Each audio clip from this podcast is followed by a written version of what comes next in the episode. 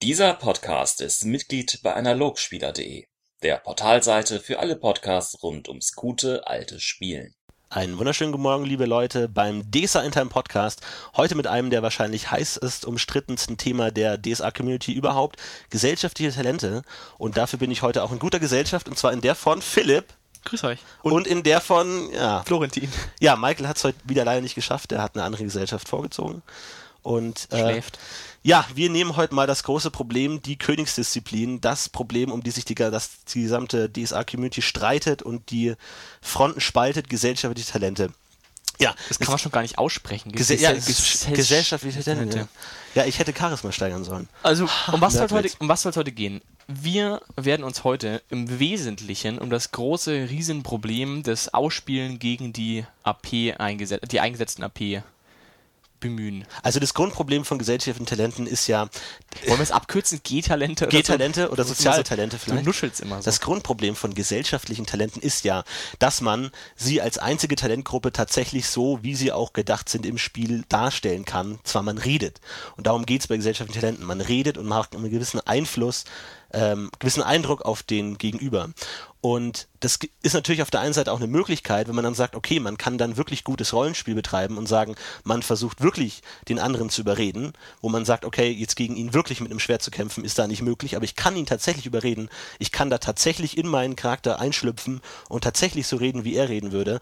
Auf der anderen Seite ist es natürlich dann wieder die Unmöglichkeit, das dann oder die Schwierigkeit, es mit Regeln und Werten zu unterstützen, wenn man sagen möchte, okay, wir haben das Wertesystem, wir haben das Regelsystem, möchten das auch anwenden und möchten die AP, die die dort investiert wurden, auch tatsächlich anbringen, müssen dann aber irgendwie zurückstecken, dass man es ausspielt. Also sagen kann man, also wie macht man da die Gewichtung? Macht man nur Werte, nur ausspielen, eine Mischung? Wenn man gewürfelt hat, macht es dann überhaupt noch Sinn zu reden, wenn man schon weiß, wie das Gespräch ausgeht oder ob man ankommt oder nicht? Oder orientiert man sich an der Probe? Also diese ganze Gewichtung, da ist ein großes also Problem. Also kann ein, kann ein dummer Ritter, weil er Spiele einfach gut argumentieren kann, Leute überzeugen oder kann er es nicht? Genau. Was natürlich eine große Frage aufwirft, ist natürlich die Kompetenzen des Spielers gegen die Kompetenz des Charakters. Also was von dem, was der Charakter kann, muss der Spieler tatsächlich können. Also wenn der Charakter ein eloquenter, rhetorisch gut gewandter Kerl ist, muss dann auch der Spieler so gut reden können? Oder sagt man, naja, das ersetzt halt der Würfelwurf? Oder sagt man, okay, wenn man Geschichtsforscher spielen will, muss er sich auch mit Geschichte auskennen? Also wie sagt man das? Weil natürlich will man auch Leuten die Möglichkeit geben, die jetzt vielleicht nicht so gewandt sind, zu sagen, okay, ich will den coolen Streuner spielen, der alle um den Finger wickelt. Dann muss man sich aber auch Gedanken machen, wie man das dann auch so umsetzt, dass es am Spieltisch wirklich auch atmosphärisch und schön rüberkommt und nicht eine Stammelei einfach mit einem Überredenwunder ähm, dann überspielt wird, was auch nicht so schön ist. Ja, und genau, wie, wie kann man dann auch sowas überhaupt gruppenfähig machen? Unsere Erfahrung ist ja auch, dass solche Leute dann auch ein bisschen aus der Gruppe gedrängt werden, weil sie, also die Leute, die wenig selber ausspielen, und darum soll es einfach gehen, wie, wie kann man sowas irgendwie vermeiden. Und das wirft halt einfach ein Licht auf dieses Grundproblem, das ich bei so ziemlich vielen Rollenspielern sehe, ist, wie man Rollenspiel an sich sieht. Also sieht man es eher als, als Spiel, als Herausforderung, irgendein Problem zu lösen, oder sieht man es jetzt eher als Schauspiel, also ob man jetzt zusammen eine Geschichte erzählen möchte und sich schauspielerisch akt, äh, aktiv verhalten möchte und wirklich schön spielen möchte, oder ob es eher darum geht, am Ende die Prinzessin befreit zu haben und sein Loot einzukassieren. Das sind halt die beiden ja. Lager, die da, finde ich, an der Front am härtesten zusammenprallen, weil da geht es wirklich darum, wie es aussieht. Also wir können das ja an der Stelle mal sagen, wir, unsere Gruppe ist sehr spielorientiert. Also ich denke mal, ich kann, man kann getrost sagen, wir würden am liebsten ohne Würfel spielen.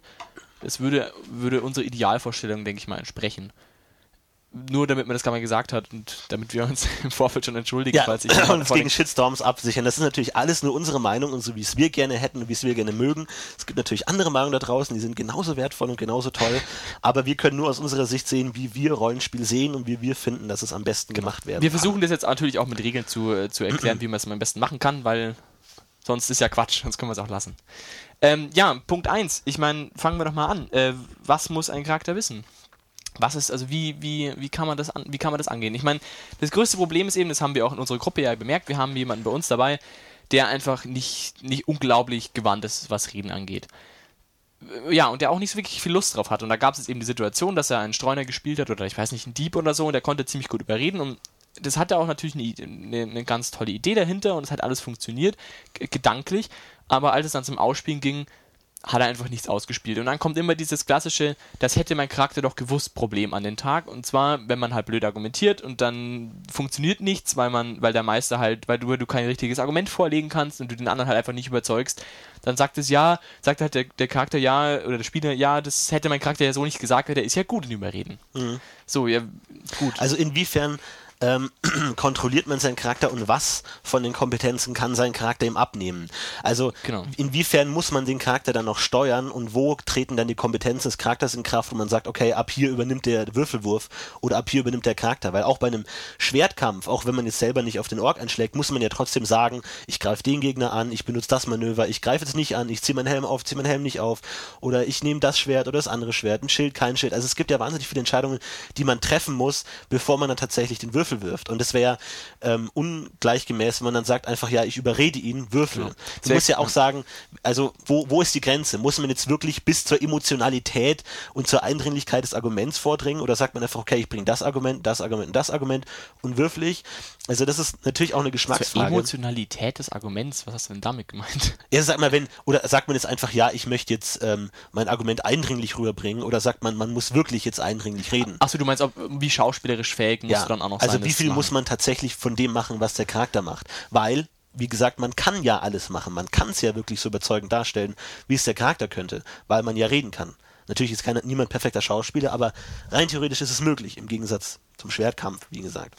Ja, ähm, also ich, ich, ich finde, ähm, dass man an der Stelle dann schon Abstriche machen kann. Also ich finde es auf keinen Fall relevant, dass man jetzt unbedingt da schauspielerisch perfekt das Zeug rüberbringt, weil es gibt immer Tage, wo man auch vielleicht auf sowas überhaupt keine Lust hat, weil man halt einfach heute mal schlecht drauf ist oder halt einfach den weinerlichen äh, weiß ich nicht, Helden jetzt gerade einfach nicht spielen kann, weil man einfach keine Lust hat. Das finde ich schon okay, wenn man dann sagt, ja, ich werde folgende, folgende Argumentationskette wählen und dann, wenn man, ich meine, wenn man eine Argumentationskette vorlegen kann oder wenn man schon ein Argument hat, dann ist ja sowieso schon alles gewonnen, finde ich. Also wenn man, wenn man mit seinem, wenn man schon so gut in dem Gespräch drin ist, dass man mitargumentieren kann, mit oder ohne Gefühl, egal, dann ist ja schon viel gewonnen. Ich meine, das, ich meine, das richtige Problem fängt ja eigentlich da an, wenn du Leute hast, die gar keine Ahnung haben, wie man argumentiert. Oder wirklich sehr beschränkt sich da mit identifizieren können mit sowas und trotzdem einen Charakter spielen wollen, der das eben kann. Ja. Diese also Mischungen, alles was, alles was über diesen Bodenstand rausgeht, finde ich, geht ja eigentlich schon recht gut. Also immer sobald du anfangen kannst zu reden, ist ja eigentlich schon viel gewonnen. Ja, also finde ich auch. Also ich würde da sagen, man muss da als Spieler schon recht viel selber machen können, weil ich meine, man kann ja auch sagen, weil ich finde, das ist ja auch Teil des Spiels, dass man sich nicht nur auf die Werte verlässt, sondern auch wirklich selber Entscheidungen trifft und selber Argumente formuliert. Man kann ja auch sagen, okay, bei Super Mario World muss ich nicht auf die Schildkröte hüpfen, denn Mario könnte das ja. Ja gut, aber es muss trotzdem du machen. Du spielst Mario. Du, du spielst den Charakter. Du du versuchst dieses Spiel irgendwie zu spielen und an ein Ziel zu kommen. Deswegen musst du auch was machen. Und man kann es nicht alles die Würfel übernehmen lassen, die dann einfach sagen, ja, ich kann gut argumentieren, guck mal, was ich gewürfelt habe. Ja. Also, also du meinst also, ja, eben da dann auch so ein bisschen den Vergleich zu ziehen zu einem, ja, zu einer Kampfsituation fast schon, dass man eben seine ja. Argumente wählt. Also das ist auch Teil, vor allem das, das, das, also ich, ich persönlich kann das nicht verstehen, wenn jemand einen, äh, einen gesellschaftlichen Charakter spielt und keine Lust aufs Reden hat. Das, das kann ich erstmal schon mal nicht funktionieren. Ich meine, kann ja sein, dass man es nicht kann, okay, aber dann sollte man ja eigentlich auch keinen Spaß daran haben, irgendwas zu machen, was man nicht kann. Also so geht's mir zumindest, dass ich sagen würde, wenn ich nicht reden könnte oder nicht reden kann, dann will ich auch nie keinen Charakter spielen, der reden muss, weil ich da an meine Grenzen stoße und das nicht gut rüberbringen kann. Aber okay, anscheinend gibt es solche Leute, die sagen, ich kann nicht reden, aber ich will, dass dann mein Charakter übernimmt. Aber ich finde, da sollte auf jeden Fall schon die Motivation, die Bereitschaft sein, das irgendwie zu lösen, weil alles kann dann der Meister oder der Würfelwurf nicht übernehmen. Ich würde sagen, man muss, also falls wir vielleicht schon gewiss in die praktische, konkrete Ecke gehen möchten, dass man ähm, um überhaupt würfeln zu dürfen, schon einen gewissen Teil erbracht haben muss. Dass man, um auf Überreden zum Beispiel würfeln zu können, schon ein Argument vorgebracht haben kann. Also ich finde, Talente zeigen generell die Kompetenz, wie man etwas macht, nicht was man macht. Das Argument muss man sich selber überlegen und der Wurf repräsentiert dann, wie gut man es rüberbringt. Aber der Wurf kann nicht entscheiden, was man sagt, sondern nur, wie man es sagt. Also wie es dann tatsächlich ankommt und ob es zu dem Ergebnis führt, das man möchte oder nicht. Also Aber das Argument finden muss trotzdem der Spieler selber, würde ich sagen. Äh, findest du es dann okay, zum Beispiel, wenn er jetzt sagen würde, ähm, der Spieler, ich wähle folgendes Argument, ich sag, ich spreche ihn auf seine Tochter an und sage, dass sie doch so hübsch ist und dass sie perfekt am Hof oder am, am, am Sultanspalast äh, als Dienerin arbeiten könnte und dass die ganze Familie viel Geld verdienen würde damit. Das ist dein Argument und wenn du es so formulierst und sagst, jetzt würde ich gerne überreden würfeln, fändest du das okay? Oder muss er, muss er dann schon direkt reden? Also Fände ich schöner. Also wenn er das, also ich würde ihn dazu motivieren, spiel's doch aus, erzähl ihm das doch. Wenn er es partout nicht will, kann man sagen, okay, du hast würfeln, aber das ist das Mindeste, was funktioniert, weil dann hat man auch als Meister was, mit dem man arbeiten kann, sagen kann, ja, okay, äh, du hast recht, dein Argument kommt gut an oder dein Argument kommt überhaupt nicht an. Das finde ich einen absolut wesentlichen Punkt mit, und zwar die Aussage, damit kann der Meister arbeiten. Ich bin in vielerlei Hinsicht da ein Verfechter der, Me der Meistersouveränität und auch des, der Meisterarbeit und ich kann nur sagen, umso mehr Dinge du dem Meister aufhalst, umso unschöner wird das Spiel einfach. Weil der Meister weiß einfach immer ganz genau, wo er hin will. Und gerade in gesellschaftlichen Talenten ist ja das aller, allergrößte Problem, dass du ja, dass du so leicht mani manipulieren kannst als Meister. Ich meine, im Kampf ist es ganz klar. Im Kampf würfelst du halt und wenn du triffst, triffst du, wenn du nicht triffst, triffst du nicht. Wenn den Kampf gewinnst, gewinnst du den Kampf, wenn du den Kampf verlierst, verlierst du den Kampf. Der Meister kann vielleicht, okay, dann hat er halt ein paar Lebenspunkte weniger und auf einmal stirbt der NSC doch früher oder so. Du kannst ein bisschen was drehen, aber effektiv ist es ziemlich, ja, strukturiert, du kannst nicht viel machen.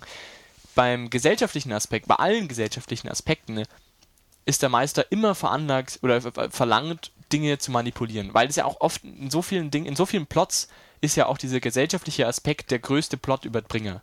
Du redest mit Leuten, du findest Geheimnisse raus, du schaust, dass du das finden kannst, du schaust, dass du diesen Gegenstand dort irgendwie identifizieren kannst. Das ist immer irgendwie ich, mein Charakter sieht Dinge, ich rede mit Leuten, ich, ich kommuniziere, ich, ich agiere in Gesellschaft. Es ist immer irgendwas Gesellschaftliches. Und deswegen ist es natürlich auch ganz klar, dass der Meister an dem Punkt am meisten verändert.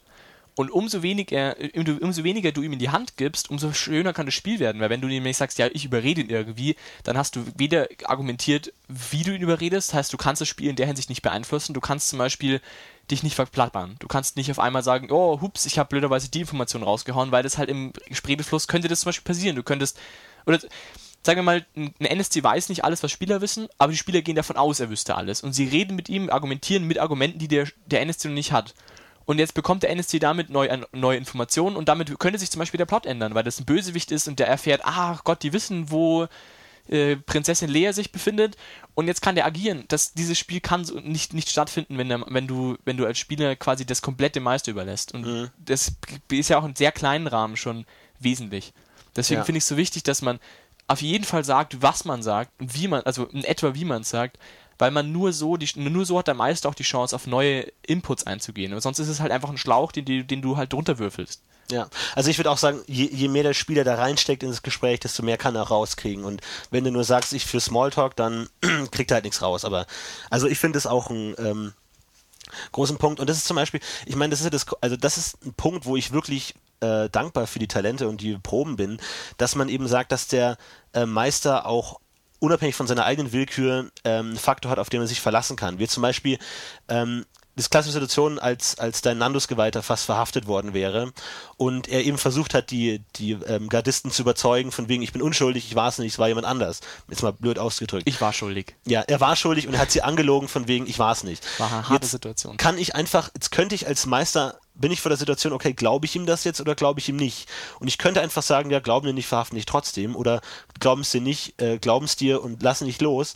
Also das ist ein bisschen schwierig, weil das so eine einschneidendes äh, Erfahrung ist und so wichtig ist, was die jetzt machen, ob sie ihm glauben oder nicht, dass ich als Meister da froh bin, dass ich ihnen einfach sagen kann, wirf mal überreden und im Hinterkopf denke, okay, ab äh, ZFP 5 könnte er es schaffen oder so. Und dass man da eben äh, sich davon losreißen kann, man, dass man als Meister alles selber entscheiden äh, kann. Und das sind dann auch Situationen, wo ich gerne auch gesellschaftliche Talente würfeln lasse, um es nicht selber entscheiden zu müssen, zu sagen, okay, du lügst gut, der glaubt dir das. Weil sonst ja. kann man als Spieler auch immer sagen, ja gut, der, der glaubt mir halt nichts, egal wie gut ich lüge. Und da kann man sagen, okay, hättest du das und das gewürfelt, hätte ich sie geglaubt. Also auch so einen gewissen Riegel davor zu schieben, einfach, dass man sich als Spieler völlig verlassen fühlt und sagt, der Meister macht mit mir, was er will, dass man da Natürlich kann der Spieler nicht alles, natürlich kann er nicht 1000 Dukaten Belohnung bei einem Questgeber rausholen, das ist klar. Aber zu einem gewissen Grad sagen, er kann Einfluss auf die, ja. auf die NSCs haben. Und eben auf den Plot vor allem in dem Zusammenhang eben auch wieder. Ja. Das ist halt immer der wesentliche Punkt. Und das ist bei gesellschaftlichen Talenten prinzipiell der absolut wesentlichste Punkt, der Plot, meiner Ansicht nach. Ja, weil eben, genau, wie du schon gesagt hast, der Plot basiert allein auf Gespräch und ein Gespräch kann man als gesellschaftliches äh, mit Talenten ansetzen und es eben so stark manipulieren oder eben liegen lassen, wie es genauso ein Problem ist. Genau, und das ist ja auch, ähm, dann ist auch weitergeführt, kann man ja auch sagen, dass es wiederum interessant wird dann im Spiel mit den, also zwischen den Spielern. Ähm, wollen wir da schon drauf eingehen? Bitte?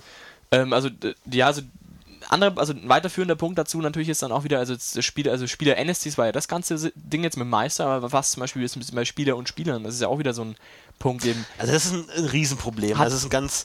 Hat mir auch, ein, bevor ich bevor ich jetzt äh, losstartet, hat, hat mir ein schönes Kommentar, Mac, ja, ich erwähne es noch schnell. Okay, ja, danke Mac für deinen Kommentar. Ja, das ist ein, das ist ein ganz, ganz schwieriges Ding, weil natürlich der Spieler in seiner Autonomie nicht eingeschränkt werden will. Der, der will nicht, okay, du hast jetzt einen Beturn, äh, Therapie-Stern 15 bekommen, du musst sie jetzt in sie verliebt sein. Das, das hört kein Spieler gerne, das macht auch kein Spieler gerne. Das heißt, inwiefern kann man da wirklich sagen, ist der Spieler da frei, inwiefern kann der da wirklich machen, was er will? Also ich finde, das ist schwierig. Und auch wenn es realistisch wäre, dass die schönste Frau äh, ganz Aventuriens plötzlich vor ihm steht und er sagt, nee, nicht interessiert, äh, sollte er trotzdem Möglichkeit haben, weil wenn man ihm gewisse Entscheidungen aufzwingt, finde ich, kann das nicht funktionieren. Dann spielt er das nicht gerne, spielt es nicht gut und ist unzufrieden und alle sind unzufrieden, weil es niemand gerne macht und nichts Gutes dabei rauskommt. Das heißt, solche Sachen sollten immer Angebote sein, um eben damit er in seinem Rollenspiel darauf eingehen kann. Also meinetwegen man sagt, okay, ich habe dich jetzt gerade betört mit THP Stern 7, also ziemlich gut.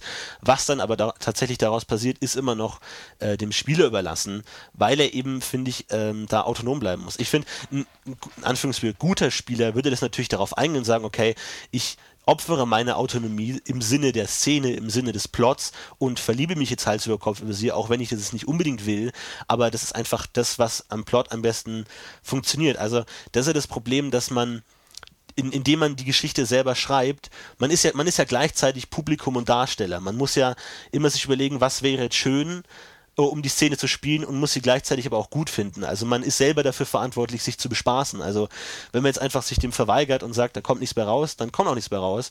Man muss sagen, okay, das wäre jetzt schön und da muss ich auch meine Autonomie opfern, damit eine schöne Szene bei rauskommt. Ähm, ja, einerseits das. Ich hab, wir haben das äh, gemacht. Ich habe jetzt zum Beispiel einen Charakter, der relativ gut betören kann und eben so ein Aufreißer-Typ ist. Und wir hatten jetzt die Überlegung, dass man vielleicht sagt, man, man gibt dem Spieler, die, also ich habe zum Beispiel die Spielerfrauen gefragt, ähm, ob sie Interesse dann hätten, ob das, ob das, ob ich das machen soll oder ob ich überhaupt das äh, bei ihnen ansetzen soll, dass ich die also die an ihn, an ihn rumbetören darf. Und wenn ja, habe ich gemeint, sie sollen einfach mal beliebig eine, eine Schwierigkeit festlegen, eine, eine Erschwernis festlegen und dann daran anhand sozusagen, ob ich es schaffe oder nicht schafft, also, dass sie selber entscheidet, wie schwer sie genau, rumzukriegen ist. sozusagen. Das war auch nur suboptimal zu machen und es ist halt immer schade. Zum Beispiel so Sachen wie, wir hatten jetzt zum Beispiel eine, eine Gesellschafterin dabei, die natürlich perfekt auf meinen Charakter hätte passen können, in vielerlei Hinsicht. Und ähm, ich hatte aber überhaupt keine Chance. Also es war von Anfang an klar, ich habe keine Chance, weil sie trennt Arbeit und, und, und Berufs äh, Arbeit und, und Privatleben so ungefähr. Also die Nummer was natürlich fair ist und was ich natürlich sagen würde, ja gut, der Spieler darf natürlich sagen, wie du gesagt hast, der darf natürlich autonom sein und sagen, will ich nicht haben. Aber es ist halt für mich irgendwie deprimierend zu sagen, ja, das ist halt eine Rolle, die würde ich wirklich gerne rumkriegen, und ich habe einfach gar keine ja. Chance.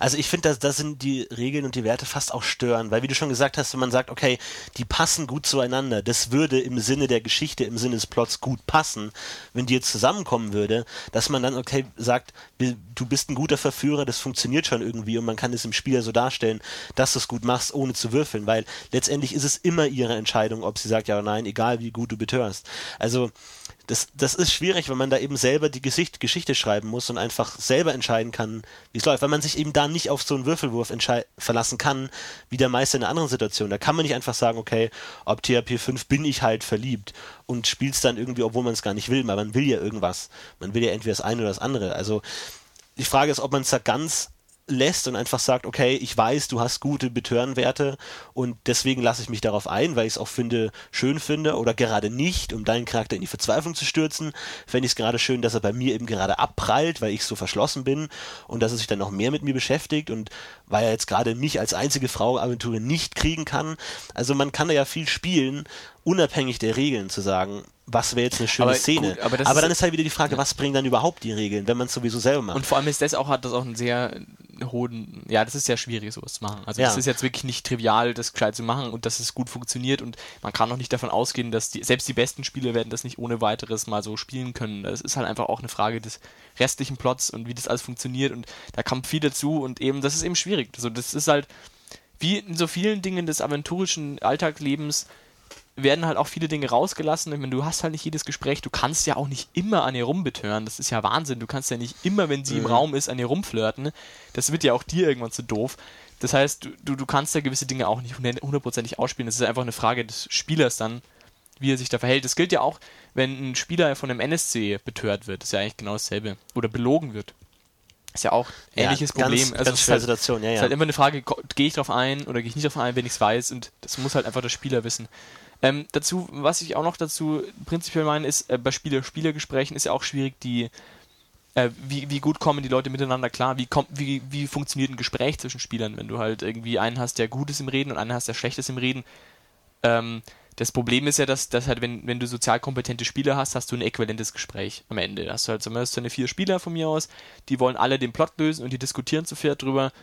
Ähm, da ist es ja auch nur störend, wenn du dann deine Talentwerte einsetzt und sagst, ja, dein Argument ist irgendwie wichtiger als deins und deswegen geht er jetzt doch nach links, obwohl es an sich halt irgendwie Ja. schwer ist, da wirklich eine, also an sich ist es ja in Spielerhand zu entscheiden, was passiert und deswegen ist es ja da auch wirklich relevant, dass sie äquivalent wichtig sind und jeder darf seine eigenen Gedanken einbringen, damit man halt zusammen dieses, Spiel, dieses Problem lösen kann. Das ist ja auch irgendwie eine Grundidee von gemeinsamen Spielen und das wäre ja auch schade, wenn das flöten gehen würde. Und es ist natürlich immer besser ist, ohne Regeln zu machen, muss dann aber voraussetzen, dass die Charaktere ihre eigenen Kompetenzen und Möglichkeiten so gut kennen, dass sie auch von der Abstraktion vom Blatt her wissen, wie sie es darstellen. Und nochmal zu dem Problem mit den ähm, gesellschaftlichen Talenten untereinander. Die, die Frage ist halt, wer, wer führt letztendlich Regie? Also wer bestimmt letztendlich, was passiert?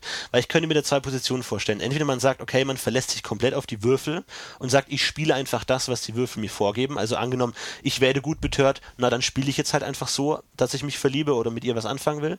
Also die Würfel führen die Regie oder man sagt, okay, ich führe selber Regie und die Würfel sind mir egal und unabhängig davon, ob es jetzt gut würfelt oder nicht, entscheide ich, die ist gut, ich bin, äh, ich, äh, keine Ahnung, reise schon seit einem Monat alleine durch die Wildnis und deswegen könnte da was funktionieren. Also ich glaube, das ist dann die Frage, wie man sich da sieht, ob man seine Augen, ei- bereit ist, seine eigene Autonomie da auch zu opfern und zu sagen, okay, man spielt jetzt nicht unbedingt das, was man will, sondern das, was dafür am schönsten ist. Also das ist, glaube ich, kommt auch wieder zurück auf dieses Grundproblem zwischen, ist es ein Spiel oder ist es ein Schauspiel? Also wie es dann letztendlich passiert, also inwiefern will man die eigene Autonomie des Charakters wahren? Weil letztendlich, wenn man das mal blöd vergleicht mit einem Theaterstück, da ist es ja für die Schauspieler egal, wer am Ende gewinnt, sozusagen, wer am Ende ähm, eben der Gewinner ist, weil alle ihre Rolle gut gespielt haben und alle ein schönes Erlebnis hatten. Und es ist völlig egal, wer darin gewinnt. Und alle tun ihr Bestes dazu, um die, den Hauptplot zu unterstützen. Und dieser Gewinner ist nur Teil innerhalb des Plots, aber nicht für die Schauspieler relevant. Man könnte sagen, okay, da ist es halt egal, ob ich jetzt am Ende der Loser bin, der von der Frau verlassen werde, oder ob ich der Tolle bin, der sich von niemandem äh, manipulieren lässt. Ist ja dann die Frage, inwiefern man, inwiefern das interessant sein könnte. Also, dass man sozusagen auch mal den, den, den Loser spielt. Ja, also inwiefern man gewinnen will oder ob man, ob man eine schöne Szene spielen will. Was sich nicht unbedingt immer ausschließt und was auch nicht immer gleich ist, aber ist halt, sind ja diese beiden Grundeinstellungen vielleicht, wie es, funktionieren Ja, könnte. wobei man dann natürlich auch immer den Pfad finden muss äh, zwischen löse den Hauptplot noch nebenher. Irgendwie. Natürlich, das kommt natürlich, wenn man- dieser, dieser nervige Plot immer. Also ich bin jetzt heillos verliebt und die nächsten vier Wochen mit meiner neuen Frau Genau, ja. verschwunden. Sideplot. Ja, das ist natürlich immer das Problem, dass man das immer unterbringen muss in, Genau. in den normalen und, Plot. Und ich meine auch äh, zum, zum, also ich meine, in dem Fall Spieler, Spieler ist ja der Meister auch außen vor, das ist ja ganz angenehm. Aber eben prinzipiell muss, finde ich auch wieder so ein wichtiger Punkt, eben, was du sagst, lass dich überreden, was auch immer. Es ist halt einfach immer auch wichtig, dass man mit, dem, mit dem Meister auch spielt und dass der Meister auch Interaktion hat und vor allem auch den Meister Dinge aus der Hand nimmt. Wenn der Meister halt wirklich eindeutig anbietet, äh, ich will dich über, über ich, also ich, ich biete dir hier was an, äh, lass dich verliebt dich, dann ist es ja eigentlich nur so umso, umso netter auch für den Meister, das dann auch zu machen.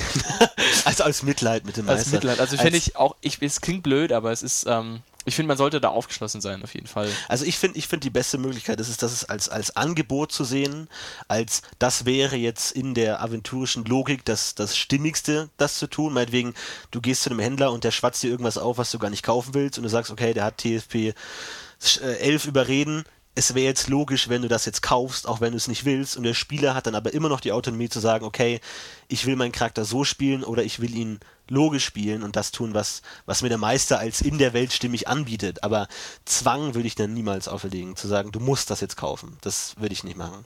Aber ich würde darauf hoffen, dass der Spieler einsieht, dass er nicht immer der Tolle sein kann, weil als Spieler bist du unverwundbar. Und ich finde, du musst als Spieler auch zu einem gewissen Grad einsehen, dass es dein Charakter einfach nicht ist. Dass dein Charakter einfach nicht unverwundbar ist und einfach sich manipulieren lässt.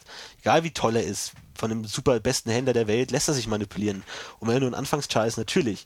Also als Spieler da auch ein gewisses die Autonomie zurückschrauben und sagen, gut, mein Charakter ist fehlbar, das kann ja auch interessant sein. Also ja. nur mal, um es um, zu darstellen, wie ich es ideal finde. Jetzt, also jetzt haben wir mal einiges runtergerödelt. Ähm, bevor wir jetzt mal in die, in, die, in die wirklichen praktischen Ideen reingehen, würde ich noch eine grundlegende Frage stellen, die mal so wieder ganz prinzipiell zum gesellschaftlichen Talenten gewertet wird. Und zwar die Frage, was so eine Würfelprobe eigentlich aussagen kann. Wie viel sowas wert sein kann. Ich meine, man, wenn man jetzt mal eine klassische Rede-Diskussionsrunde anschaut, sowas dauert ja gern mal auch sehr lang. Ich meine, wir machen hier Podcasts mit so einem Scheiß. Ähm, und haben jetzt mittlerweile schon ein paar Stunden gefüllt. Ja, gut, wie oft hätten wir jetzt über Reden gewürfelt? So, ist jetzt die Frage. Oder wie viel erreicht man pro Wurf oder auch mit Betören? Also, das heißt, wenn ich jetzt zum Beispiel vorhaben sollte, einem, den, den Wirt zu überreden, mir ein Bier kostenlos auszugeben, reicht es einmal zu würfeln? Ist es halt so, oder, oder zu überzeugen zum Beispiel. Ich versuche, ich versuche einen Ungläubigen davon zu überzeugen, Prius-gläubig zu werden. Ist da reicht ein Würfelwurf erschwert um sieben? Ja, das ist schwierig. Also ich meine, das ist natürlich. Äh, oder ist es. Das ist eine, ist eine gute Frage. Also. Ist es nicht einfach so zeitaufwendig, also vergleichbar zeitaufwendig mit unserer jetzigen Zeit, mit unserer jetzigen Diskussion, sprich, man macht es eher wie ein Fußballspiel und schießt Tore die ganze Zeit und am Ende ist ein Endstand da der eventuell ausreicht, den anderen wirklich zu überzeugen? Oder ist es nur ausreichend, den anderen zum Überlegen zu bringen? Oder hat er es nur einfach zur Kenntnis genommen, aber nicht direkt weitergedacht? Also, ich meine, es ist ja eine sehr, sehr unterschiedlich. Man kann ja schwer jemanden mit einem Argument so extrem überzeugen, dass er seine Tochter verkauft. Das ist einfach nicht denkbar. So schnell geht es halt einfach nicht. Ja, also ich würde da, also zwischen Überreden und Überzeugen, also Überreden wesentlich enger sehen. Also ich finde, Überreden sind kleine Erfolge, wie ähm, Preisreduktion oder sag mir irgendwas, was du nicht unbedingt jedem erzählst. Also, also wirklich mit einem konkreten Ziel. Also, ähm, ich möchte also von dir ein Bier haben. Genau, so. Und dann sagst du, ja, über, überreden, also dann gehst du zu ihm hin und sagst, hey, wie schaut's aus? Irgendwie, das haben wir uns lange nicht mehr gesehen, ich war schon mal in der Stadt hier. Wie wär's, dann gibst du mir ein Bier aus. So, dann würfelst du und wenn es gut klappt, dann tu das oder tu es nicht. Also, ich meine, das, das ist jetzt ähm, Bereich, wo wir halt stark in die Abstraktion kommen, wie man es tatsächlich irgendwie in Zahlen fassen kann, was da passiert.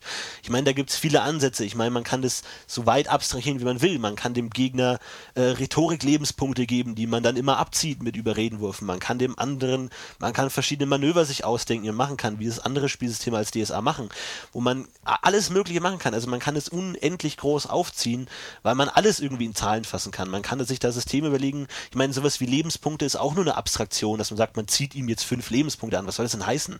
Das ist ja auch nur, er kriegt halt Schaden irgendwie. Das ist halt auch nur eine, eine Darstellung in Zahlen. Das könnte man in Gesprächen genauso machen. Die Frage ist nur, inwiefern ist es sinnvoll, inwiefern will man sowas und inwiefern stört es nicht vielleicht das Ganze. Also bei DSA gibt es ja sowas nicht. Da muss man sich einfach mit ZFP Stern und irgendwie sowas ähm, ähm, zufrieden geben. Gibt auch da Ansätze, aber ja, also ich finde es schwierig. Also ich finde, ähm, wie gesagt, überreden sind immer die kleineren Erfolge, die konkret sind. Also, keine Ahnung, du gehst zu einem Händler und fragst ihn, wer hat, wer hat bei dir ähm, das letzte Mal eine, eine Lieferung ähm, Fackeln. keine Ahnung, eine Lieferung Fackeln gekauft.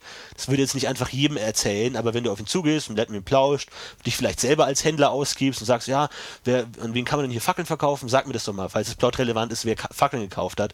Dass man sagt, ich habe ein konkretes Ziel, schaffe ich das oder schaffe ich es nicht? Wie man dann die Proben konkret auslegt, können wir später noch diskutieren, aber dass man sagt, okay, ich habe ein Ziel, ich will das wissen. Man sagt, okay, irgendwann, du sprichst mit irgendwann stellst du die konkrete Frage, wer hat denn bei dir letztens wieder Fackeln gekauft? Und dann guckst du, kommt deine Frage gut an, kommt deine Argumentation gut an, kann sagen, der Meister kann sich überlegen, okay, der Händler ist vielleicht eher verschlossen oder so, wird es nicht um irgendeinen Preis geben und kann einen Wert festsetzen, den der Spieler schaffen muss. Wenn er schafft, dann sagt er ihm aber auch nur diese konkrete Information, ja, es war der und der. Und dann geht's weiter. Also das heißt, ähm, wenn du jetzt nochmal rausfinden willst danach, wer dieser Typ ist, genau, dann wenn musst du, du nochmal würfeln. Genau, wenn du dann kannst du dann vielleicht erleichtern, weil du schon mal mit ihm gut im Gespräch bist oder du bestichst ihn noch weiter, kannst es noch weiter, egal wie es weitergehen, aber dass man dann nicht einfach nur sagt, überreden und er sagt mir einfach alles, was er weiß. Also das finde ich Overkill, sondern dass man wirklich das auch schwierig macht und schon stolz ist, wenn man einzelne Informationen rausgefunden hat und sagt, okay, wenn der jetzt noch mehr wissen will, irgendwie ab der dritten konkreten Frage ist er dann irgendwie befremdet, so, was ist, was ist denn hier los, was willst du von mir? Ähm, dass man es dann vielleicht immer schwieriger macht, konkrete Informationen rauszufinden. Irgendwie sowas. Aber da würde ich auf jeden Fall sagen, das sind Aber kleinere Erfolge. Wird es dann auch nicht zum Würfeldesaster, wenn du dann irgendwie zum zehnten Mal würfelst? Irgendwie? Ja. Ja, guter Punkt, guter Punkt. Kann also, auch, also dass du, wenn du für jede Frage würfelst, meinst du? Natürlich, natürlich. Also, okay, das sehe ich noch ein. Ich meine, so denke ich mal, würden wir es auch machen, aber interessanter wird zum Beispiel jetzt bei, bei anderen Sachen, wo du auch wirklich grundlegendere Leute. Ich meine, das ist ja wirklich jetzt, ich wickel jemanden um den Finger sozusagen, aber was, wenn du jemanden grundlegend verändern willst? Wie überzeugen? Du willst ihn vom Glauben überzeugen, du willst ihn auch vielleicht über betören, du willst ihn ins Bett kriegen. Ich meine, das sind Vorgänge, die sind lang die schon stark in die Autonomie des anderen Charakters eingreifen. Ja, ja und es ist vor allem auch ein sehr, ein deutlich länger ähm, geplant, also länger angesetzter Prozess, normalerweise zumindest. Also wenn du jetzt ein leicht zu überzeugen bist, okay, gut, das mag schon passieren, aber prinzipiell ist es ja ein relativ langer Prozess. Wie, wie geht man sowas an? Ich meine, will man dann, kann man sagen, okay, der du musst fünf überzeugen pro, also ein bisschen so wie ich schmiede, eine Waffe, du musst fünf überzeugen Proben würfeln und jeder ist ja schwer um sieben und wenn du alle schaffst, hast du es geschafft oder und du kannst eine ja. pro Tag würfeln. Man, man so. kann sich da genug überlegen, dass man sagt, man will einen Ungläubigen überzeugen und muss vielleicht insgesamt, keine Ahnung, 30 THP Stern schaffen und man darf jeden Tag einmal auf Überzeugen würfeln und nach zwei Monaten denkt man sich dann, ja, ich fuck it, äh, ich schaff's nicht oder irgendwie so, dass man kann sich da ja genug überlegen, so ein Punkte ansammelt oder jeden Tag würfeln oder alle drei Stunden Also du hast, also, du hast kein, keine Idee. Keine konkrete Idee. Ich finde Überzeugen, also ich glaube, habe ich noch nie gewürfeln lassen und noch nie gewürfelt. Das ist, also ich meine, gut, wir hatten jetzt auch recht wenige Prediger in der Gruppe, aber ich finde Überzeugen und Überreden echt, gar nicht. Schwer. Ich meine, Überzeugen ist ja an sich alles, was mit, wirklich mit Argumentation funktioniert, oder? Also nee. über, wo nee, Überreden eher so die Täuschungsvariante ist und überzeugen nee, eher so die. Würde ich nicht sagen. Also ich finde, überzeugen ist eine grundlegende Änderung der Gesinnung des Gegenüber. Wohingegen überreden eine kurzfristige bis irgendwie übereinstimmende Situation ist. Also überzeugen ist wirklich, du glaubst jetzt an Praios, davor nicht. Ich habe dich wirklich davon überzeugt, an etwas zu glauben oder äh, irgendwann irgendein Prinzip, das man ihm vermittelt irgendwie. Man muss die Schwachen schützen. So, das erklärt ja, ein Krieger ja jetzt einem anderen. Das ist, das würde ich überzeugen sagen. Das ist eine gewisse Gesinnung, die man dem anderen auferlegt oder ihm einprägen will. Das, das brauchst du ja wirklich nie. Kommt ja selten vor. Ich meine, ja. Ich meine, wenn du, wenn du Gewalt in der Gruppe hast, der ständig versucht, die Leute zum Glauben zu bringen, dann kann das natürlich schon funktionieren. Ich meine, wenn man das, wenn man wenn der Geweihte sieht, okay, der ist ja fernab von meinem Glauben, der, der muss mal komplett anders äh, sein Leben leben, dann kann man sowas funktionieren. Ist dann natürlich auch schwer, wenn dann der andere Spieler dann irgendwie jetzt plötzlich an anderes glauben muss und das eigentlich nicht will. Hatten wir ja vorhin schon. Ne? Wie halt dann die Autonomie. Aber, aber auch da würde ich es wieder als Angebot nutzen. Ist schwierig. Also Funktioniert also, wahrscheinlich am besten äh, mit, mit NSCs zu sagen, ich über versuche einen Bauern, ich versuche den Bürgermeister der Stadt zu überzeugen, indem ich mich mal Nachmittag dem predige und aus meinem Buch vorlese oder so. Also ich Warum ja man das machen sollte, ist die andere Frage. Ich fände es sehr interessant, was ihr dazu, also liebe Hörer, was ihr so davon haltet, wäre echt interessant, was ihr zu überzeugen Unterschied zwischen. Überreden und Überzeugen. Und habt ihr schon mal Überzeugen eingesetzt? Und wenn ja, wie? Und wie ist es gelaufen? Also ich hätte jetzt gesagt, alles, was mit Argumentation zu tun hat, sprich Sachlichkeit, also alles, was mit sachlicher Argumentation zu tun hat, ist Überzeugen. Und Überreden ist halt so dieses Manipulativere. Aber das machst du ja auch mit Argumenten. Ja, aber du manipulierst eher. Also es geht darum, es geht darum, ihn ähm, vielleicht auch in eine Ecke zu drängen und dann irgendwie aus, aus einer besseren Position heraus ihm ein Angebot zu machen. Oder eben zu lügen, zu, zu äh, einzuschüchtern, irgendeine Information abzuschwatzen und alles, was halt drüber rausgeht, wo du halt mit offenen Karten spielst, wo du halt, wo es halt darum geht, ich, ich kämpfe quasi mit Argumenten und versuche einfach das beste Argument zu haben, ist überzeugen. Aber das ist halt. Also kann man auch so, also ich habe es eher auf die, auf die Gewichtung der der Änderung der Gesinnung des Gegenübers gestellt. Also überzeugen ist, gib mir 5% Rabatt aufs Bier, äh, über, überreden 5% Rabatt aufs Bier und überzeugen halt wirklich, wo du grundlegend die Persönlichkeit des anderen manipulierst oder veränderst. Also, dass er ein anderer Mensch ist. Ist nicht komplett anders, aber etwas anders. Wohingegen okay. das über, Überreden, das hat er am nächsten Tag vergessen, ist ihm egal. Also, und ich finde da, wenn wir vielleicht jetzt mal aufs Praktische kommen wollen, ja, vielleicht wollen wir. Ich meine, man kann ja gut, gut trennen. Also generell, die, die Regeln sind ja etwas äh, Abstraktes mit Zahlen. Und ich finde, wenn es auch gegen Zahlen eingesetzt wird, ist es recht einfach zu handhaben. Also wie dieses klassische Rabatt beim Händler erwirtschaften mit Überreden oder Falschen.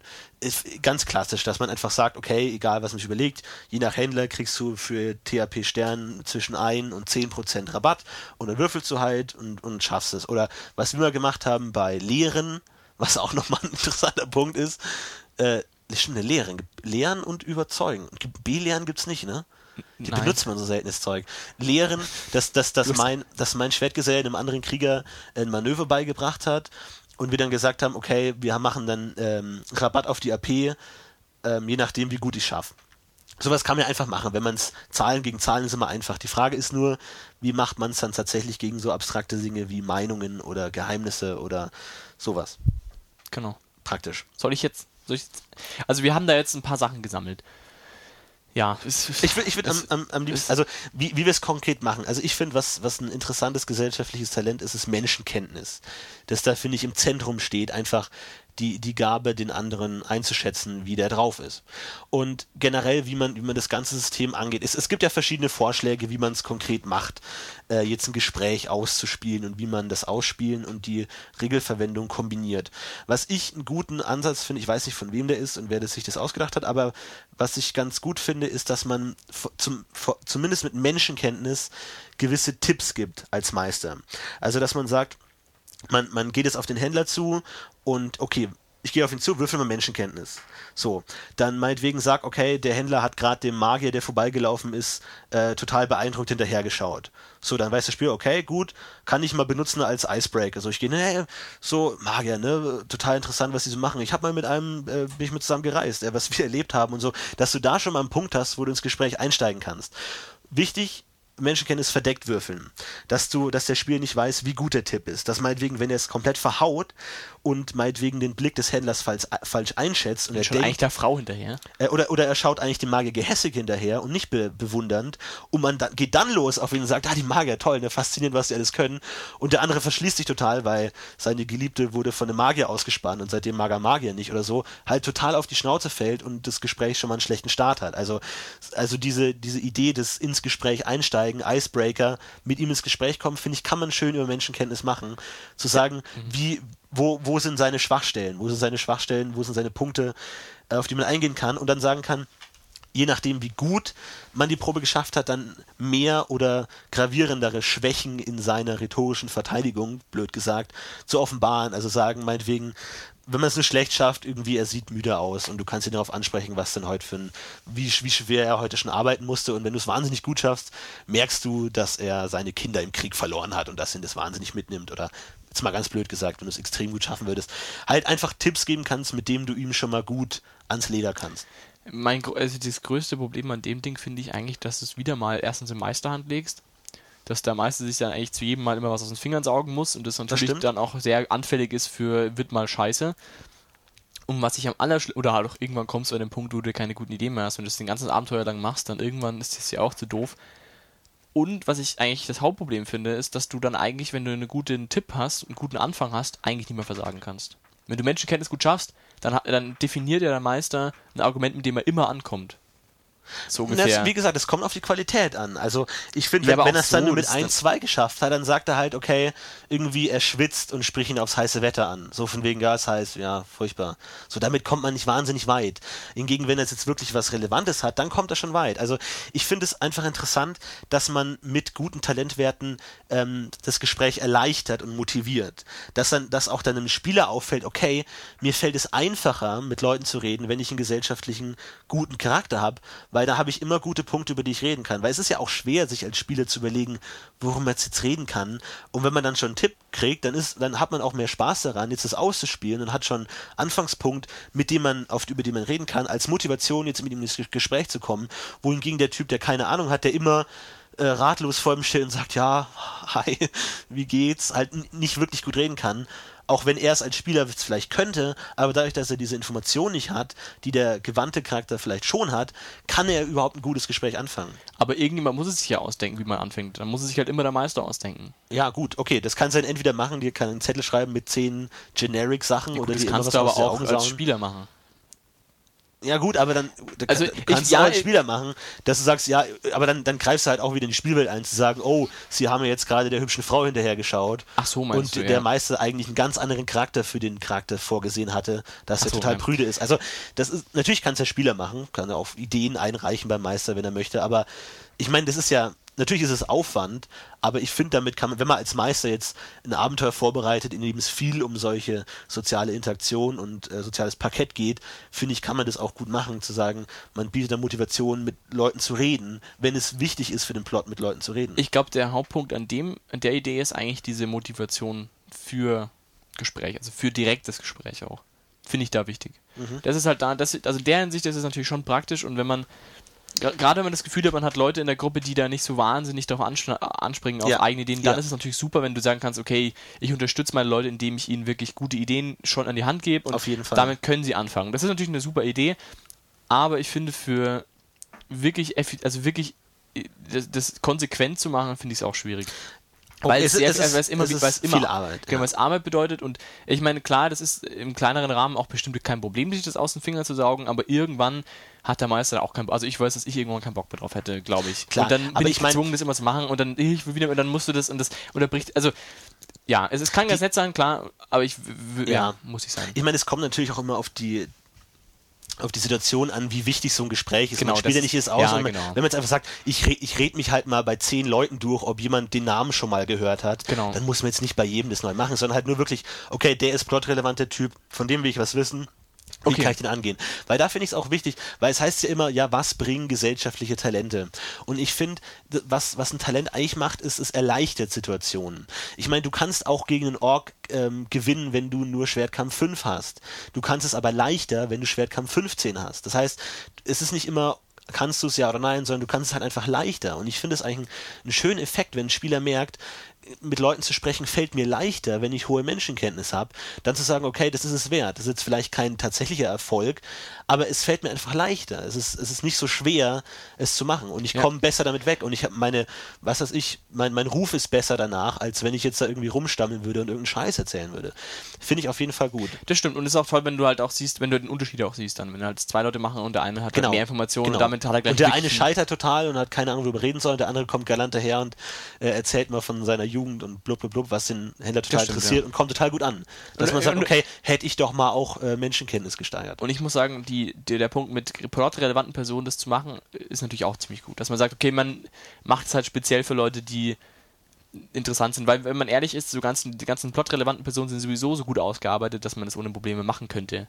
Ja. Das stimmt. Aber genau, der, meine größte Sorge ist eher, jeder x-beliebige Händler wird dann so Ja. angequatscht und dann wird es echt schwierig. Oder jeder Bauer und dann wird es schwierig. Wobei dann, ja, das muss man dann halt als Meister geschickt, geschickt einfädeln. In der Hinsicht ist das natürlich ein guter Punkt. Und vor allem, dass sich dann auch wirklich ein schlechter Menschenkenntniswert auch rächen kann. Dass man sagen kann, der kriegt jetzt einen katastrophal schlechten Tipp und spricht ihn auf sein fehlendes Auge an und da ist er total empfindlich und, und verschließt sich sofort und er kommt überhaupt nicht mehr weiter. Also, dass man da wirklich auch sowohl die positiven als auch negativen Effekte hat, wie wenn man jetzt ohne kämpfen zu können in Kampf geht und einfach stirbt, hat man da einfach die Möglichkeit, da äh, sozial zu sterben und man kommt nicht weiter und Ja. zu sagen, okay, ich kann es einfach Und da nicht. kannst du auch als begabter Spieler nicht mehr rauswuseln dann.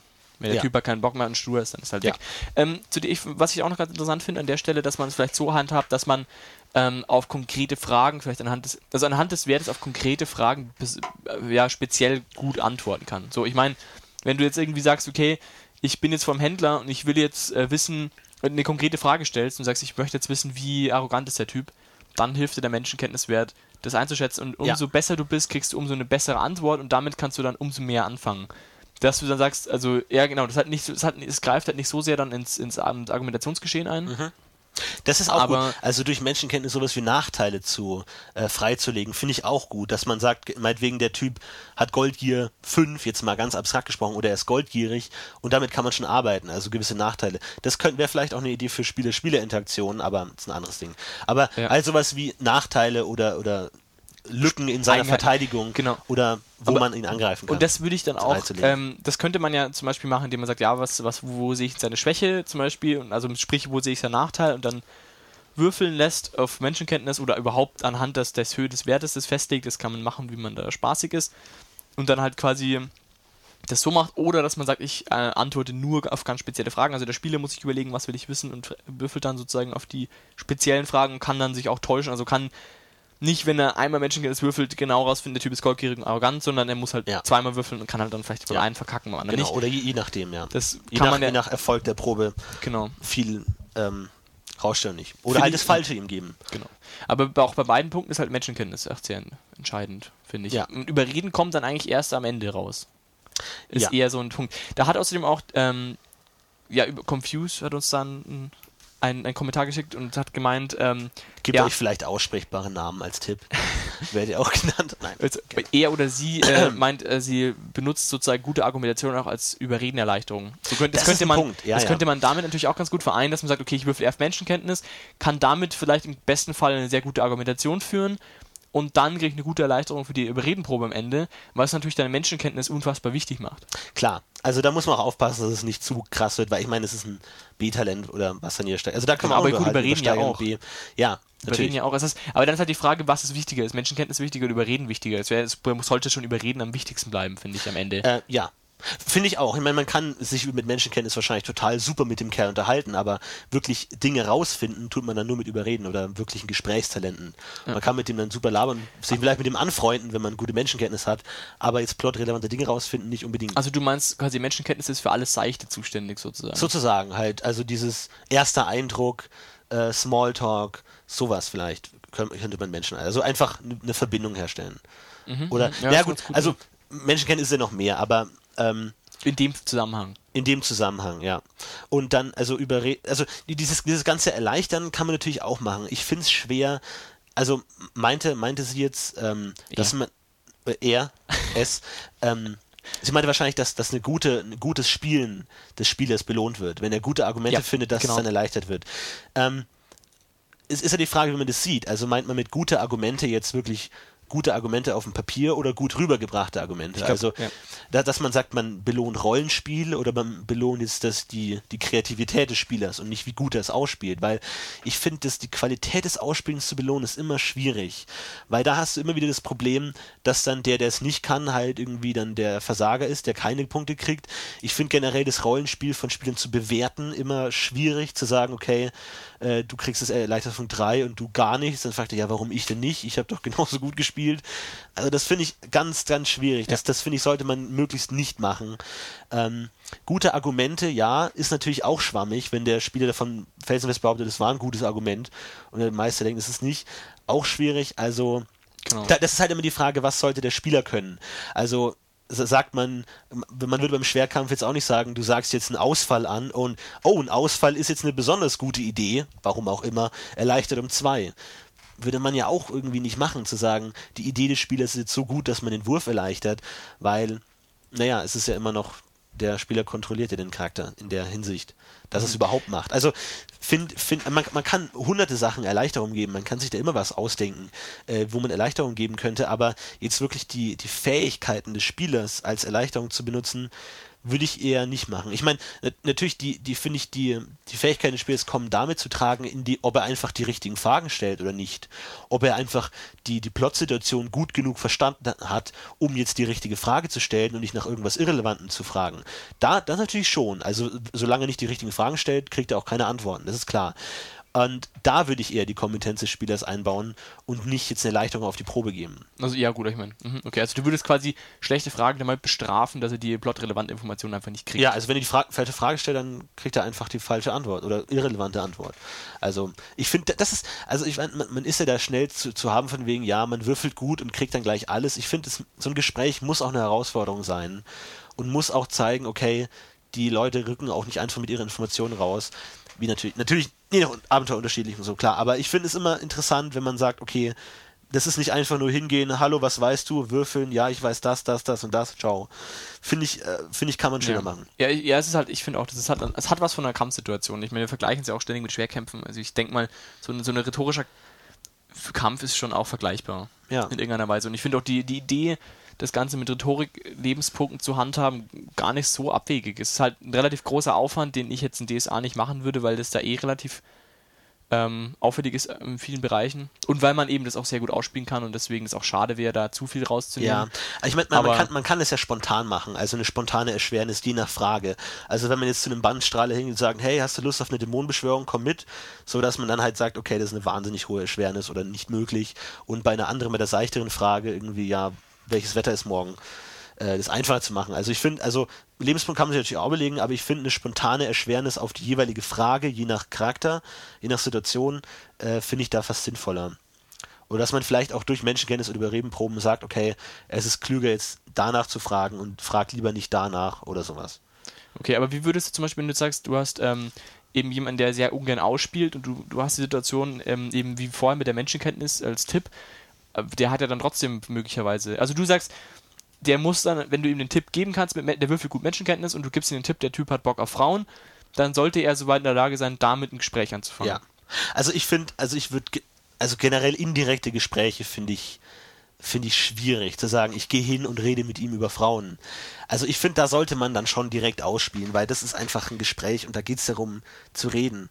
Und ähm, es muss nicht gut sein, es muss nicht perfekt sein, es muss nicht kein filmreifer Dialog werden, aber zumindest sagen, ja, hey, äh, die war ja echt hübsch oder nicht. Ja, sowas. Man, man kann, also finde ich, finde ich da entscheidend, Okay. da- dass okay. man das macht. Was sagst du zu der, über, zu der Idee, ähm, dass man Überreden als die Überzeugungskraft definiert und sagt, okay, du, du, du haust deine Argumente raus und äh, im Wesentlichen ist es halt, ähm, die, ist es, gibt es an, wie überzeugend du bist. Absolut, exakt so würde ich sehen. Dass die überzeu über, überreden, sagt aus, wie du es rüberbringst. Das Nicht heißt- was du sagst, sondern wie du es sagst. Okay. Also wenn du, wenn du die Frage stellst und du stellst sie schlecht oder verhältst dich im Gespräch schlecht, dann kriegst du keine Antwort. Wenn du sie gut stellst und dich gut verhältst, dann kriegst du die Antwort. Sprich, aber weil das, okay. weil das, das Aber das kann also- man dann. sorry. Nee, aber da, da, da finde ich, ist die, die Schwierigkeit, ähm, dass man eben sich der Bewertung des Meisters nicht unterstellen muss, dass nicht der Meister bewerten muss, ich finde, du hast jetzt gut geredet, ich gebe dir die Information oder ich finde, du hast jetzt nicht gut geredet, ich gebe dir nicht die Information, sondern einfach sagt, dein Wurf entscheidet, wie gut du geredet hast. Nicht was du gesagt hast, nicht in welcher Reihenfolge, sondern einfach nur, wie gut. Weil das, das ist ja schwer darzustellen, wie überzeugend man jetzt tatsächlich ist. Und man, wie, wie gesagt, man ist jetzt nicht immer in der Laune, jetzt tatsächlich da rumzubrüllen und den Tränen nahe seinen Monolog Genau. vorzubereiten, sondern es einfach zu sagen, was man sagt und dann einfach zu würfeln. Natürlich ist es schöner, wenn man es wirklich so spielt und die Emotionen rüberbringt, klar. Aber muss da nicht unbedingt sein. Das würde ich dann, das kann man eine Probe ersetzen lassen. Was ich halt da einmal ein bisschen schwierig finde, mh, ist halt, dass erstens das Argument egal ist. Das ist halt, wenn jemand wirklich einen sauguten Einfall hat, dann ist es halt, kann es halt vollkommen wurscht sein. Und was auch ein großes Problem ist, ähm, damit ist es halt auch, also damit kann, ja genau, also das, das ist eigentlich das Hauptproblem, dass du, dass du, dass wenn du halt wirklich ein, ein cooler Typ bist und halt eine super Idee hast, wie du ihn überreden könntest, weil du halt einfach schon, weil du das halt eine, eine NSC-Figur ist, die die Leute, die die Spieler schon gut kennen und vielleicht vom Plot her auch schon ein bisschen was wissen, dass sie quasi mit den super Argumenten trotzdem nicht durchkommen. Oder würdest, ja gut, das kann man dann erleichtern und alles, aber Ist schwierig. aber dann hast du wieder diese Schwierigkeit und dann liegt es wieder so in Meisterhand, weil das könnte, wenn du zum Beispiel die super Argumente hast, dann könnte ja zum Beispiel auch der, weiß ich nicht, der Krieger, der sein Leben lang nicht gesprochen hat, weil er doofer Ja. Idiot ist, kann er trotzdem super dann argumentieren und gewinnen, weil er halt so eine gute Erleichterung kriegt, weil er halt ein cooler, weil er halt die coolen Argumente hat. Das ist halt dann irgendwie so schwammig. Das Das, das würde ich aber ähm, nicht durch eine Erleichterung oder Schwernis lösen, sondern vielleicht dadurch lösen, ob man überhaupt würfeln darf und wenn ja, wann. Also wenn man jetzt da hingeht und sagt, äh, sag uns, über die die Fackeln kauft, dass man dann auch nicht würfeln darf, weil das einfach, das ist einfach unhöflich und das ist, das funktioniert nicht. Wenn man dann sagt, hey, es könnte für dich finanzielle Vorteile haben, wenn wir wissen, wer das ist, weil wir ihm vielleicht das und das und das, dann darf man überhaupt erst würfeln, weil dann hat der andere auch eine Motivation, ihm das zu sagen. Aber Solange kann- der andere keine okay. Motivation hat, funktioniert es nicht. Und dann würfelt man erst, um zu sehen, ob er auf diese Motivation anspringt oder nicht. Aber ohne Mot Motivation funktioniert nichts. Solange der andere nichts davon hat, in Anführungszeichen, ihm das zu sagen, wird er es einfach nicht tun. Egal wie charmant man ist. Okay, ich unterbreche dich heute ständig. Es tut mir echt tierisch leid. Kein Problem, du darfst Aber, auch ähm. Ja, okay, aber ich meine, dann kannst du ja, ja gut, okay, dann ist es halt, es liegt dann auch in Spielerhand, in der Punkt, an dem Punkt dann vielleicht zu sagen, ich bin schlecht in, in gesellschaftlichen Talenten, ich muss dann auch rück, zurückstecken und darf halt die super Argumente, die mir im Kopf sch- rumschwirren, nicht sagen, oder? Ähm, doch, vielleicht schon, aber man hat halt dann wegen seiner schlechten Probe nicht so viel Erfolg. Ja, aber das ist ja Also- auch komisch, wenn du, zum Beispiel du erfährst von einem, du, du weißt von einem bombensicheren Schwachpunkt von einer Meisterperson und du haust die raus. Aber woher weißt du die, wenn du keine sozialen du, du sprichst mit seiner Frau.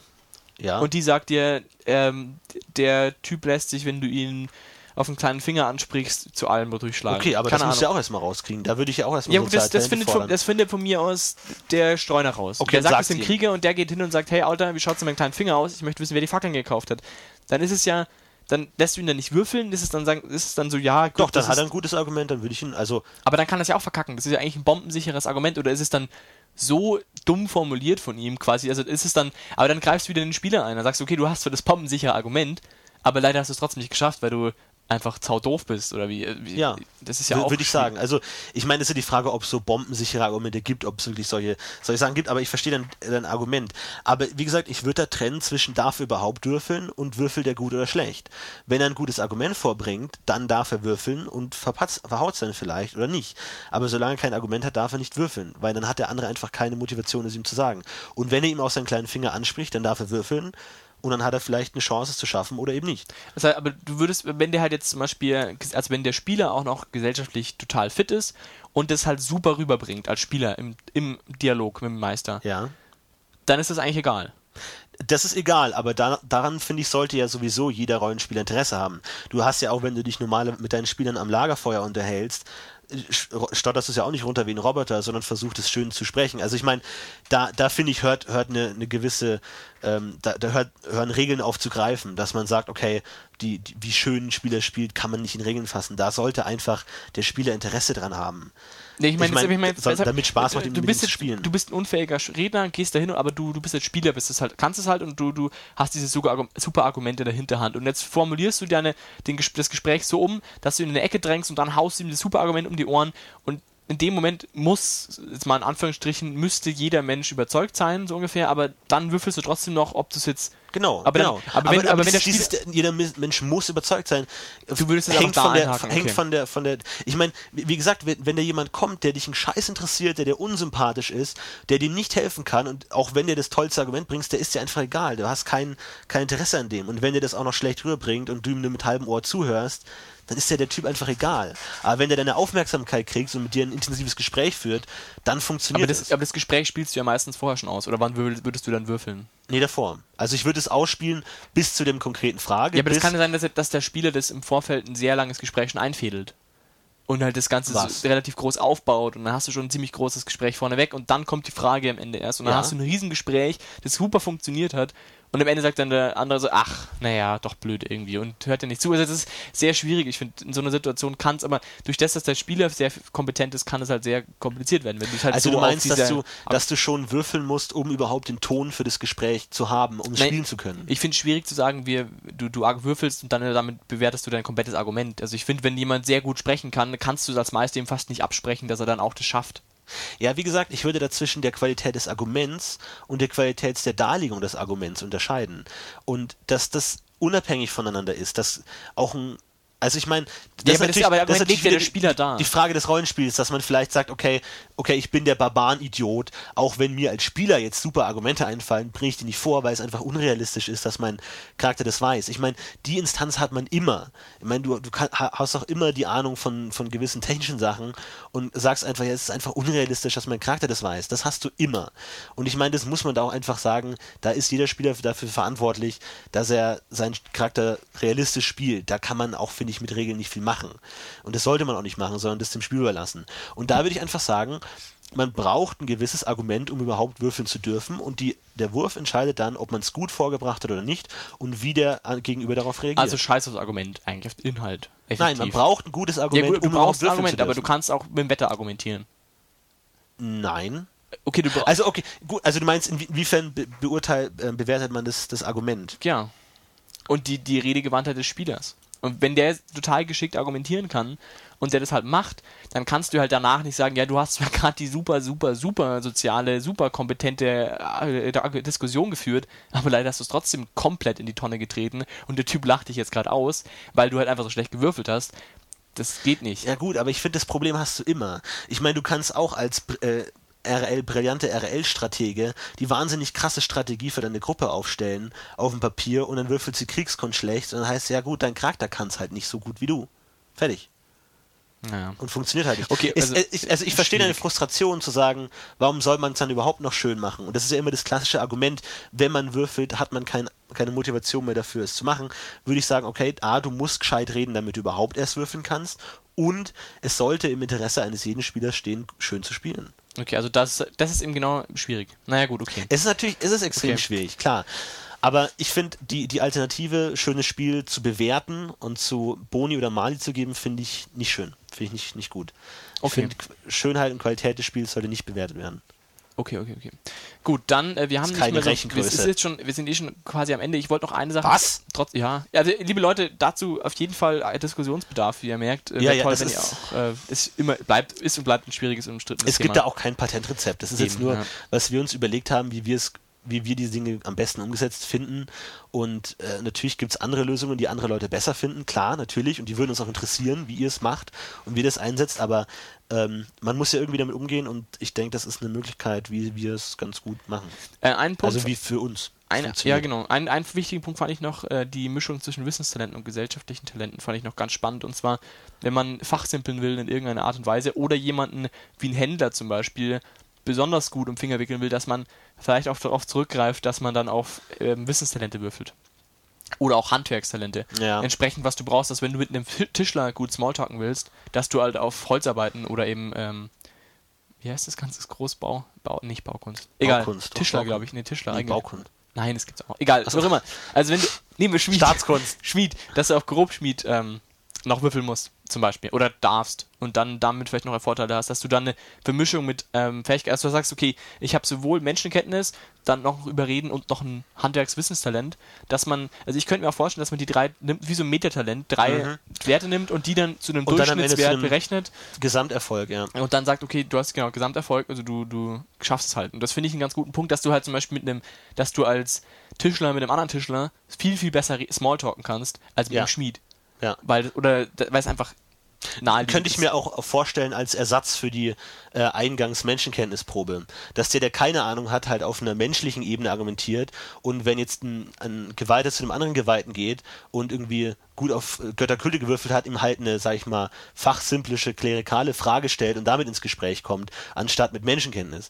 Oder dass man mit einem Fischer gutes Gespräch kommt, wenn man sich mit Fischerei auskennt, dass man dann eben so einen, diesen Icebreaker-Punkt hat und zu sagen, okay, ähm, du weißt, dass in der Gegend jetzt gerade viele Fische sind, äh, frag ihn nochmal, wie toll es ihm damit geht oder so. Also da den Punkt hat, in, ins Gespräch zu kommen. Ja. Ähm, natürlich, die, die Variante gibt es natürlich auch, dass man Metatalente formt aus verschiedenen Talenten, die in der Situation das Gespräch ähm, verbessern könnten. Finde ich auch nicht schlecht, dass man dann irgendwie zusammen sammelt und dann damit vielleicht die letztendliche Überredenprobe noch äh, modifiziert. Aber das ist halt Oder- viel Vorbereitung, aber- viel Rechnerei, Ja, viel aber Würfelei, aber okay, Aber du man machen. könntest ja auch immer, immer Menschenkenntnis überreden nehmen und dann noch ein drittes Talent, damit wärst du recht schnell eigentlich am Ziel. Dann hättest du die Überreden ja auch schon mit drin, dass du sagst, okay, und da hättest auch Menschenkenntnis schon mit drin. Dass wenn du halt, also wenn man jetzt zum Beispiel eine Gruppe hat, die relativ wenig selber ausspielen will und eben auf diese Argumentation nicht so viel Wert legt wie wir, könnte man das zum Beispiel ganz cool machen, weil dann kann man damit ein Dreier-Talent formen und hat ziemlich viel mit drin und kann ein Gespräch wirklich relativ grob, grob übergreifend behandeln. Du hast sowohl Menschenkenntnis als auch Überreden, als auch dein noch ein drittes Talent, das halt in irgendeiner Weise dazu passt. Und damit hättest du wirklich einen themenumfassenden Metablock-Talent. Ja. Wert.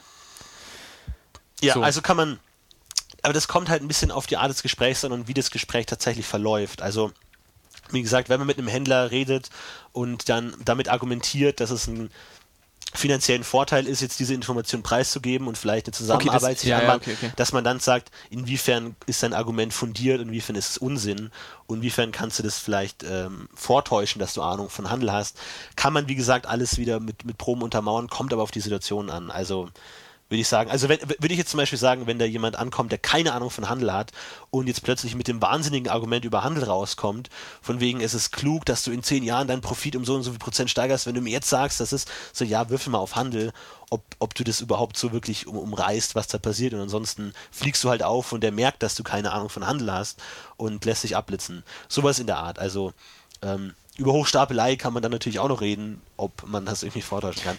Finde ich ähm, da in dem Zusammenhang auch wiederum interessant, wie weit Schauspielerei als Talent wieder in Frage nicht, kommt. ich sagen, überhaupt nicht. Gar nicht rannehmen. Okay. Wie gesagt, ich finde Schauspielerei ist rein, wenn man auf, im Theater auf der Bühne steht und vorgegebene Emotionen darstellt für ein Publikum. Aber was beim Lügen ja auch ein bisschen dazu kommt. Aber Lügen ist eher, sag ich mal, eine gewisse ähm, Improvisation der, also, also eine Gelassenheit in der Situation. Es ist nicht eine vorgegebene Rolle. Also ich finde, nicht, nicht jeder Schauspieler ist automatisch ein guter Lügner. Ähm, vielleicht, weil er diese Talente beide hat, wenn er da in der Ecke aktiv ist, vielleicht. Aber ähm, nee, Schauspielerei will ich da mit rausnehmen. Das ist eine reine okay. Kunstdarstellung wie Musizieren. Wir, wir, wollen jetzt, müssen wir jetzt auch nicht diskutieren. Okay, aber wollte ich auf jeden Fall nochmal gesagt haben, ja, also ich meine, wenn man, wenn man das so interpretiert, dass man, aber die Frage, also ich finde, dass gerade bei Überreden gibt es gibt auch die Spezialisierung Lügen ja. direkt. Ja. Deswegen würde ich sagen, Überreden ist einfach soziale Interaktion durch Gespräch per se. Und ähm, auch sowas, also weiß nicht. Ja. Ich, ich habe noch ein paar Punkte, wenn. Ich habe auch noch ein paar Punkte, aber ich glaube, wir, wir, können das jetzt, ich weiß nicht, ich würde jetzt da nicht mehr allzu viel. Ja, wenn wir, noch, so wenn wir das Thema noch haben. Man können auch irgendwann gesellschaftliche Talente Teil 2 machen, aber ansonsten. Wie war es denn noch? Also. Wie lange dauert es ähm, noch? also ich finde. Ruft ähm, mal jemand von euch an, hören ja, und sagt, es Call in, jetzt? warum? Der, der, der Chat schläft heute wieder.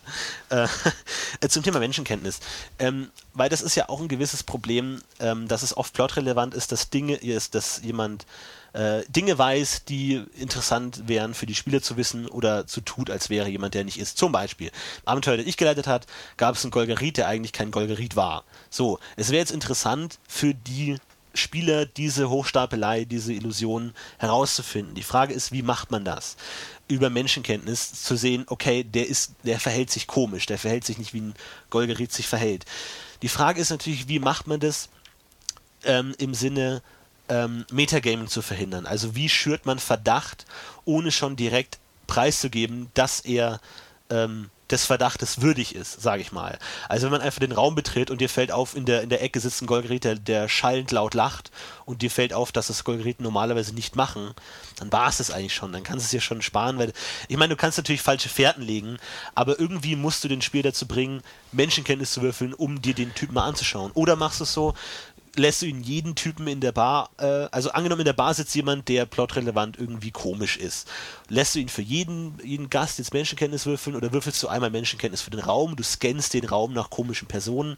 Also wie machst du es, dass du nicht schon das, was du als äh, Ergebnis der Ermittlungen rauskriegen willst, nämlich der ist gar kein Golgerit, schon als Prämisse setzt, damit er auffallen kann? Ich denke, das ist ein bester Punkt halt eben, wie du gesagt hast, so Ansätze zu wählen, eben wie Auffälligkeiten zu wählen, wie der Also, lacht. dass du dann Und beiläufig erwähnst, der Golgerit lacht. Ähm, und nee, dass nee, der Spieler nee, selber nee, du kannst, muss. du kannst es schon sagen, aber ich meine damit, ich mein, der beste Punkt ist ja eigentlich, dass du, dass der, dass der Spieler zwei Punkte hat. Er kann sagen, okay, er hat, der sah aus wie ein Golgerit, also ist er wohl einer, und im Gegenargument dazu, aber er hat sich nicht so verhalten, nicht, nicht 100% so verhalten wie ein ja, aber Golgerit. die Tatsache, dass, also du das schon, keiner. dass du das schon vermittelst, ist doch schon. Nee, aber das ist okay, aber damit, aber damit bist du ja nicht sicher. Es ist ja nicht so, dass du, wenn der Typ lacht, oh, er ist kein Golgerit ist, sondern es ja, kann aber ja dass auch du als Meister es erwähnst. Du sagst nicht, dass der Rondre-Geweihte äh, gerade Ja, sich aber, versteckt. aber das ist ja okay. Ich meine, dann äh, würfelst du Menschenkenntnis und sagst, er, du stellst fest, dass er lacht und es ist eigentlich schon ein Wie bisschen man, aber eigenartig. du würfelst einfach auf, auf doof Menschenkenntnis. Sagst dem Spieler einfach Ach würfel so, du meinst, es ist damit, schon schwierig, dass. wie, wie initiierst du das? Ohne schon vorwegzugeben, dass mit dem was komisch ist. Aber ich finde es okay, wenn du da Metagaming ein bisschen betreibst und es halt erwähnst, weil.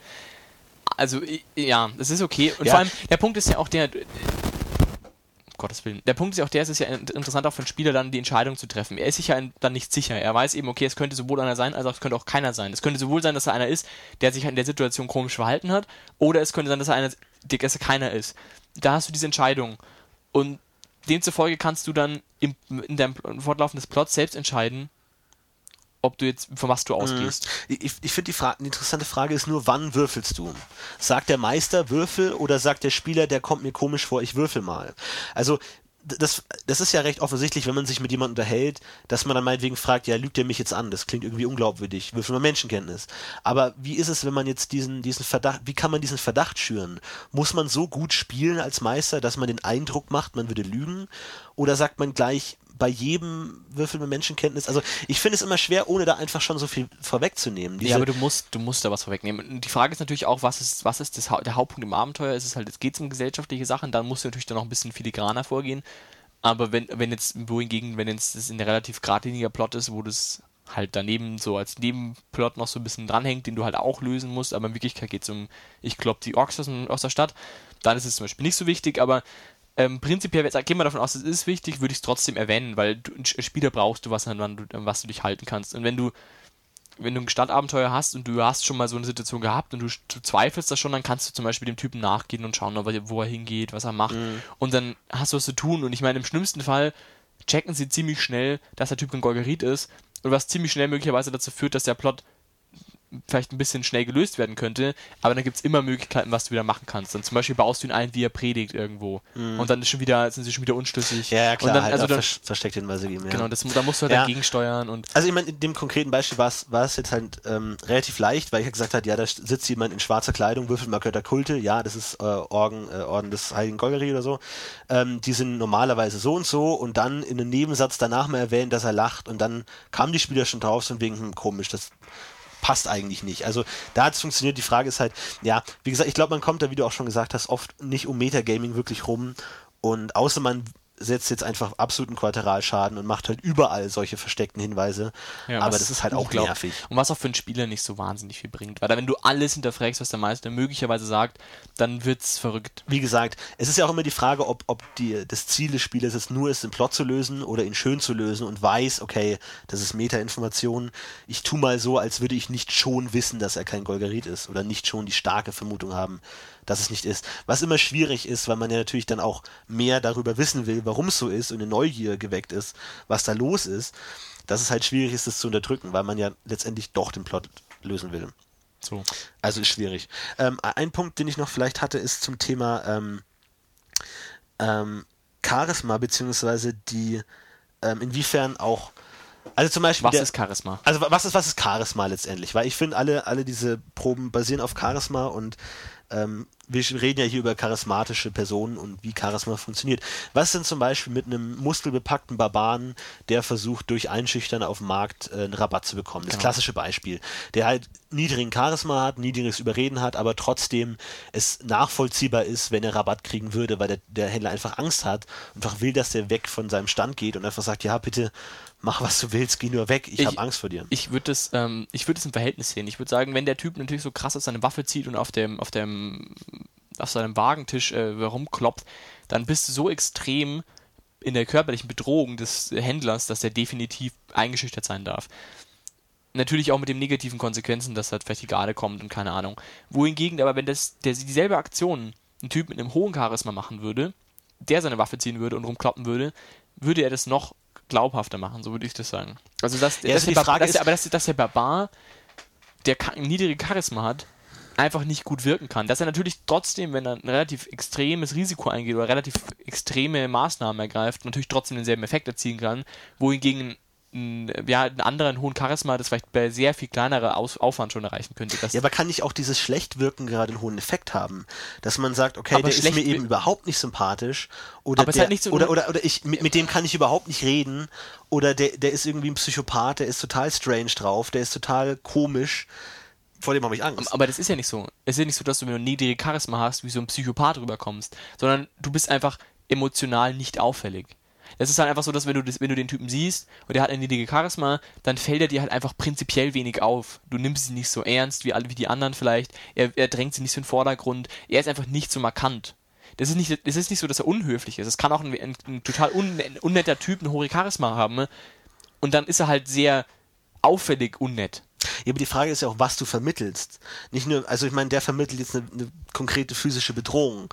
Die Frage ist, ob du da Charisma brauchst, um diese Bedrohung zu vermitteln. Und wenn, ja. man, wenn ein Spieler jetzt einen ähm, furchteinflößenden Barbaren spielen will, muss er dann auch Charisma und Überreden steigern. Und ich würde sagen, nicht. Ich meine, das ist natürlich schwierig, Doch, da, da zu rechtfertigen, ähm, dass er das dann auch kann, ohne gesteigert zu haben. Aber ich finde, das ist eine andere Art der, der Bedrohung. Also ich finde, nee man, man kann, man kann, es, es gibt ja auch bei Überreden die Spezialisierung einschüchtern. Aber ich würde sagen, das ist eher eine, eine, eine psychische Gewalt als eine physische Gewalt. Also ich finde, äh, Überreden einschüchtern wäre dann halt irgendwie sowas wie, du vermittelst dem, okay, wenn du jetzt nicht tust, was ich dir sage, dann bringe ich deine ganze Familie um. Und wenn du das überzeugend rüberbringst, hat der Typ Angst vor dir. Aber es ist keine wirkliche physische Bedrohung, die jetzt konkret von Ja, dir in der Situation ausgeht, sondern also anstatt zu versuchen, ihm die Knochen zu brechen, versuchst du ihm den, seinen Willen zu brechen. Anders als der Barbar, der jetzt wirklich eine konkrete Gefahr darstellt und sagt, okay, äh, so sieht's aus. Ja, aber ich wenn du- wenn bin der- kurz wenn der- davor, dich zu schlagen. Ja, aber wenn du mit einer, mit einer gezogenen Waffe vor jemanden stehst, stehst, bist du immer an dem Punkt, dass du ihn überzeugen kannst. Vollkommen egal, was für Werte du hast. Weil ich meine, wenn du ihn körperlich bedrohst, bedrohst du ihn körperlich. Vollkommen irrelevant, was du sonst machst. Dann hat der Typ einfach Angst um sein Ja, Leben. gut, aber die Frage ist, ob das dann in, in das Aufgabenfeld von Charisma reinfällt. Nein, das ist einfach, das ist einfach eine so extreme Situation, die schafft der letzte, wenn ein Kleinkind mit einer Pistole vor dir steht, hast du Angst vor dem. Ja, eben, genau, das würde ich nämlich auch sagen. ja, das da, ist, aber dass das, hat, da das, hat nichts mit, es hat aber nichts mit dem Barbar zu tun, sondern mit der Situation zu tun. Das ist halt einfach eine sehr extreme Situation, wenn du jemanden körperlich und wirklich um sein Leben bedrohst. Da musst, das ist halt einfach, natürlich, da kannst du jeden damit überzeugen. Das ist halt die Frage, da, da vollkommen egal. Das ist halt nur, du musst mit den Konsequenzen halt umgehen. Also wenn halt, wenn du das machst und, der, und du verkackst es, dann kann es halt sein, dass er dir den Kopf einschlägt als, als um Ausgleichsreaktion. So in die Richtung. Also die Frage ist halt nur, inwiefern da solche anderen Faktoren reinfließen können. Wir haben ja vorhin schon mit Wissenstalenten gesagt, das kann eine Diskussion beeinflussen, dass man da vielleicht auch sagt, sowas wie ähm, körperlicher Eindruck, irgendwie, wenn jemand mit Körperkraft 17 und 200 vor dir steht, das hat auch einen gewissen Eindruck. Oder Aber würde das dann schon eine ganz andere. Ebene Ja. von Diskussion sein oder würde das überhaupt nicht in den Bereich von sozialen Talenten fallen? Also ich finde nicht, dass es im Bereich von sozialen Talenten fällt. Ich finde nicht, dass es das körperliche das Erscheinungsbild in irgendeiner Weise mit Charisma abzu Aber vergleichen w- würdest du denn da eine Überredenprobe fordern? Wenn der jetzt sagt, okay, ich ziehe mein Schwert, pack ihn am, ähm, am Kragen und heb meine Waffe und sag, gib mir dein ganzes Geld. Würdest du dann überreden würfeln? Ich lassen? würde ihn Charisma würfeln lassen und wenn er es verkackt, würde ich halt, ähm, ich meine, effektiv ist der Typ deswegen trotzdem eingeschüchtert. Wenn er aber Charisma schafft, dann gibt er sofort nach und wenn er es nicht schafft, keine Ahnung, brüllt er um Hilfe oder ist halt einfach eine andere Situation. Das Okay, aber du ich würdest, du würdest nicht überreden würfeln lassen. Ich würde nicht überreden würfeln lassen, nein. Okay. Weil das ist kein, das hat ja nichts mit Überreden zu tun, du redest ja nicht. Du haust ihn, hältst ihm eine Waffe an den Hals. Da überredest du ja niemanden. Ja. Okay, also wollte ich, wollte ich nur mal Ja. nachfragen, wie das da ist. Ich meine, kann man ja auch verschieden sehen, ob das wirklich dann nur ein weiterer Faktor ist, wie man jetzt über mit Magiekunde sich auskennt und dieses Wissen, Wissen nutzt, um das Argument zu formen, oder ob man seinen Umgang im Zweihandkampf nutzt, um das Argument zu formen, halt auf eine andere Art, aber mit ähnlichem äh, Ergebnis zu sagen, man unterstützt damit sein Argument, äh, ich bringe dich um, wenn du mir nicht äh, sagst, oder es ist Ja. halt was komplett anderes. Aber ich meine, das, weil das ist nur auch ein bisschen angeklungen, ähm, zu, zu einer Frage aus den Kommentaren ist vielleicht nicht der Aspekt, aber wie man halt mit äh, gesellschaftlich unbedarften Charakteren umgeht, die jetzt halt Tom, ja. ähm, in, ähm, inkompetent sind, was soziale Interaktion angeht. Und die Frage, ob das nicht auch ähm, dann sich ins Gegenteil umschlagen kann und effektiv sein kann. Ähm, weiß nicht, hast, hast du da Erfahrung gemacht mit einem Charakter, der komplett sozial äh, Ja, Inkompetent ich habe ist? Tierkrieger gespielt, der hat eine zweite Zeichen gekriegt und jeder, der das T7-Kampagne gespielt hat, weiß, was das bedeutet. ähm, Also wo, ja, wo jetzt, ja, sag ich mal, zu einem anderen Extrem die Kompetenz des Spielers sich so von der Kompetenz des Charakters unterscheidet, halt stark ins Negative, im Gegensatz zu der anderen Situation, wo halt der charismatische Typ, der besser ist als man selbst, so als schlechter als man selbst. ich habe halt, ähm, ich habe dann halt vielleicht auch das Ganze an die, an die Grenze getrieben und habe halt einen Vollidioten gespielt, der halt nicht gescheit labern kann, gebrochen Gareti spricht und halt irgendwie gleich Typen am, am, am Arm packt, wenn er wütend ist. Ich meine, ob das dann realistisch ist, ist es halt immer die Frage, aber ich denke mal, das war eine ganz gute Lösung. Dass halt die anderen dann eher mich immer weggeschoben haben, so ja, chill mal, so ungefähr, jetzt bricht dir mal nicht den Arm, so schlimm war es nicht. Ähm, das ist halt dann vielleicht auch ein bisschen überzogen, aber es funktioniert ganz gut. Ich, de Ja. ich denke, es ist einfacher, einen schlechten, unkompetenten zu spielen. Weil man halt einfach dann unkompetent sein darf. Das geht schon. Ja, und ich finde, wenn man das will, dann kann man das ja auch unabhängig von den Regeln machen. Also dann zu sagen, äh, wenn man, also das ist ja generell die Idee, dass man ähm, seinen Charakter so darstellt, wie er auf dem Papier steht oder ihn halt so aufs Papier schreibt, wie er ist. Also, dass wenn man Überreden 2 hat, auch wenn das jetzt vielleicht genug wäre, um das Argument zu gewinnen, halt trotzdem bewusst einfach schlecht redet oder schlechte Argumente sucht und ähm, sich, sich schlecht verhält, Genau. damit man eben auch darstellt, dass man es nicht kann. Klar. Also, dass man es nicht nur durch den Wurf vermittelt, sondern einfach so spielt, als könne man es nicht, auch wenn man jetzt den Wurf plötzlich super schafft. Zum Beispiel meine, meine Zwergin war ja auch immer ziemlich wütend, ich weiß nicht, ob es ihr aufgefallen ist, und hat immer sehr stur und, und, und plump äh, argumentiert. Und auch wenn sie auffällig war im Spiel und viel geredet hat, weil ich halt einfach ein Rednertyp bin, Ja. hat sie dennoch dumme Argumente gebracht. Das ist ja auch der Punkt, dass wenn man sagt, man hat wenig Überreden, man redet wenig. Das finde ich aber völlig falsch. Wenn man wenig Punkt auf Überreden heißt es nicht, dass man wenig redet, sondern einfach schlecht redet. Und vielleicht im Gegenteil, vielleicht einfach in einer unpassenden Situation einfach drauf losplappert und einfach viel zu viel redet und die Situation ruiniert, ähm, weil man eben kein gutes Gespür dafür hat, was man jetzt am besten sagt. Also ich finde, es ist kein Argument, man hat wenig Überreden, deswegen überre redet man wenig, also das damit abzubilden. Auch jemand, der extrem wenig redet, kann extrem gut reden, halt dann nur sehr pointiert und prägnant und in der richtigen Situation. Nun gut. So, jetzt sind wir überhaupt nicht eingegangen auf Galanterie und Etikette, aber das ist auch nochmal ein anderer Punkt. Vielleicht, vielleicht schaffen wir es ja mal zu einem, zu einem zweiten Cast darüber. Da gibt's genug äh, Gesprächspotenzial und wir wollen ja auch vielleicht immer auf, auf die Diskussion dann in den Kommentaren eingehen, was halt immer leider nicht geht, weil der Podcast dann schon geschehen ist, aber vielleicht, wenn wir das Thema nochmal aufgreifen, können wir das tun. Wir würden uns auf jeden Fall sehr darüber freuen, zu hören, was ihr zu dem Thema denkt, wie ihr solche Probleme löst, wie ihr die Gewichtungen seht, wie konkret ihr die Situation löst, was ihr von Überzeugen und Überreden haltet und äh, generell, wie ihr es macht und was ihr von unserer Meinung haltet und was daran gut und schlecht ist. Und ansonsten äh, wünsche ich Ja. euch eine schöne Zeit. Bis in zwei Wochen zum nächsten Cast. Bis dahin viel Spaß beim Spielen und macht's gut. Macht's gut.